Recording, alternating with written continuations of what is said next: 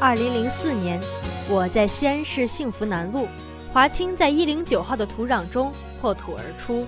电台初露头角，迎着晨曦，用声音宣告着华清的成立。二零一八年，我在北京奥运会的现场，运动健儿们正为国争光。电台迎风而上，不惧挑战，同时也用声音为他们加油喝彩。二零一二年，我在西安世园会，世园会给了西安一个机遇，也让华清迈上了一个新的台阶。电台正昂首向上，迎着别样的曙光，用情感讲述着幸福南路的变化。二零一九年，我走在幸福南路的街头，遇见了电台，用心倾听着电台带给我的故事。我在电台，等风也等你。电波，沟通无限，我们我们就在你身边。夜里的繁星是你，秋天的红叶是你，美不胜收是你，莫齿难忘是你。隔空相望，我的声音却在你的耳边。两心无间，你我的故事用网线相连。我愿为你讲述，讲述我们之间的故事，你若愿意倾听。我在这里等你。这里是这里是 FM 二四八九幺五华清九幺五华清之声。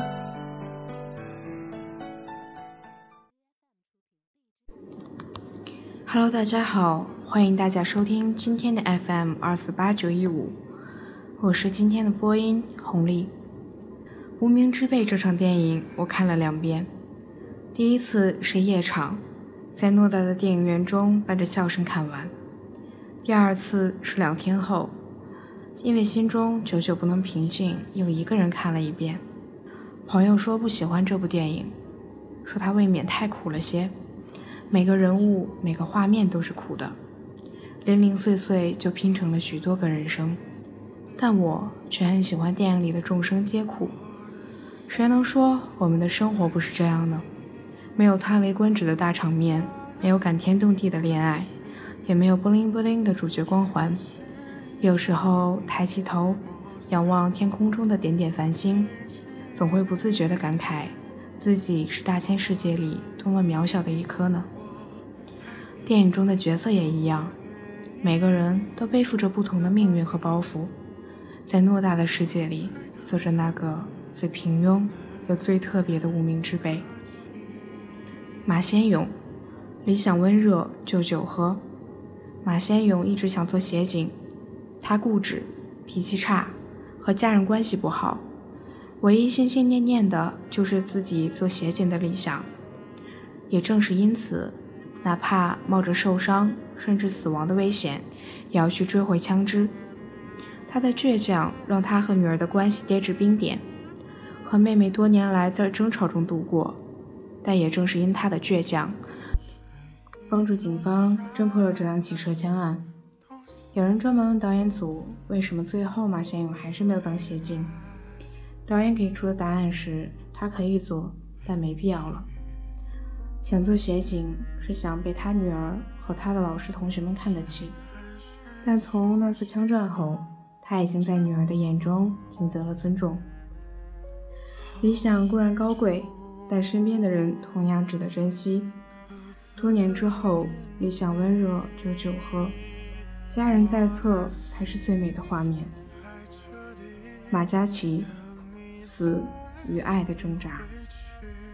在电影的前半段，马嘉祺一直是一个泼妇，甚至疯子的形象。他坐在轮椅上，只靠一张嘴骂骂咧咧个不停，就能把保姆和房东赶跑。也能挖苦的两个蠢贼，一次次无地自容。除了口无遮拦，马嘉祺还不怕死，或者说很想死。他目空一切的样子，能让拿着枪的胡广生崩溃的喊疯婆娘。我能理解这种感觉。当你的人生平庸且无畏时，死亡是很有吸引力的。马嘉祺的人生从高位截瘫起，就只剩下了一个小屋子。保姆常常被他骂走，哥哥又由于愧疚不敢来看他。胡广生答应要把马嘉祺自杀后，他和哥哥马先勇隔着门有了一场对话。也许是人之将死，他终于说出了最想说的话：让哥哥好好照顾自己。其实他要的不是哥哥的亏欠和补偿，而是在经历大难之后的亲情和陪伴。马嘉祺一直在死与爱中挣扎着，当他看不到爱的希望时，他决定去死。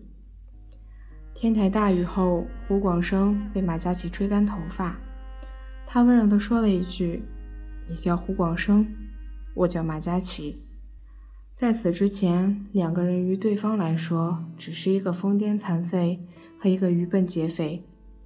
但说出这句话后，两个人正式成为了彼此的独一无二。胡广生，尊严没关系。很多人都说这是部讲尊严的影片，而我认为这应该是一部讲放弃尊严的影片。胡广生最视为珍贵的就是他的尊严。小时候撒谎打死一条眼镜蛇，让兄弟大头喊自己眼镜。长大后来到城市，却沦为了边缘人物，于是决定干票大的，让那些瞧不起自己的人都刮目相看。所以在得知自己豁出去抢的手机竟然都是些不值钱的模型机时，他才会那么情绪失控。抢劫画面被做成鬼畜，在电视上大肆报道。更是让他尊严扫尽，直到马嘉祺尿失禁，在两个男人面前丢掉自己的尊严时，胡广生才发现，他一直信奉的尊严其实没有那么重要。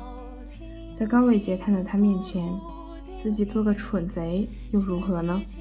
他一直以为自己是个冷面又暴躁的角色，手中的枪可以随时令那些看不起他的人跪地拜服，但在佳琪面前。他柔软的内心终究还是没有藏住。全剧印象最深的画面是胡广生趴在佳琪腿上等他睡着时，眼睛却一直注视着他。那一个眼神仿佛看透了他的后半生。他不想再靠出格的举动去追求虚无的尊严，只想陪在自己在乎的人身边，这样安静的等他入睡。当你真正放弃自己的尊严时，你才能理解活着的意义。无名之辈里没有至高无上的圣人，每个人都有着自己性格上的缺陷和软肋。没有一路开挂的主人公，也没有必须完美的大结局。众生皆苦，只不过有的是苦草莓味，有的是苦黄桃味，有的是苦山楂味。不用感叹人间不值得，人间本就如此。也许你不得志如马先勇，一昧追求着遥不可及的理想，却忽视了身边的人；也许你颓废如马嘉祺，看不到活着的方向，用泼辣和毒舌掩盖自己内心深处的懦弱；也许你蠢笨如胡广生和李海根。从未做成过一件大事，寻求着方式证明自己，撞破南墙，才发现自己已经有了平凡的意义。你二百五，我也二百五，没有谁瞧不起谁。这世界能有多少大人物呢？能有多少人名留青史？有多少人能让理智战胜欲望，无欲无求，受人敬仰？反正我们都是小人。是抛弃尊严的鼠辈，是相拥取暖的蝼蚁。一辈子没活成鼎鼎有名的样子，并不丢人。最重要的是，即使是无名之辈，也至少在某个人心里留下过自己的名字。好了，这期节目到这里就和大家说再见了。感谢大家的收听，也感谢今天的导播关星辰。我们下期再见。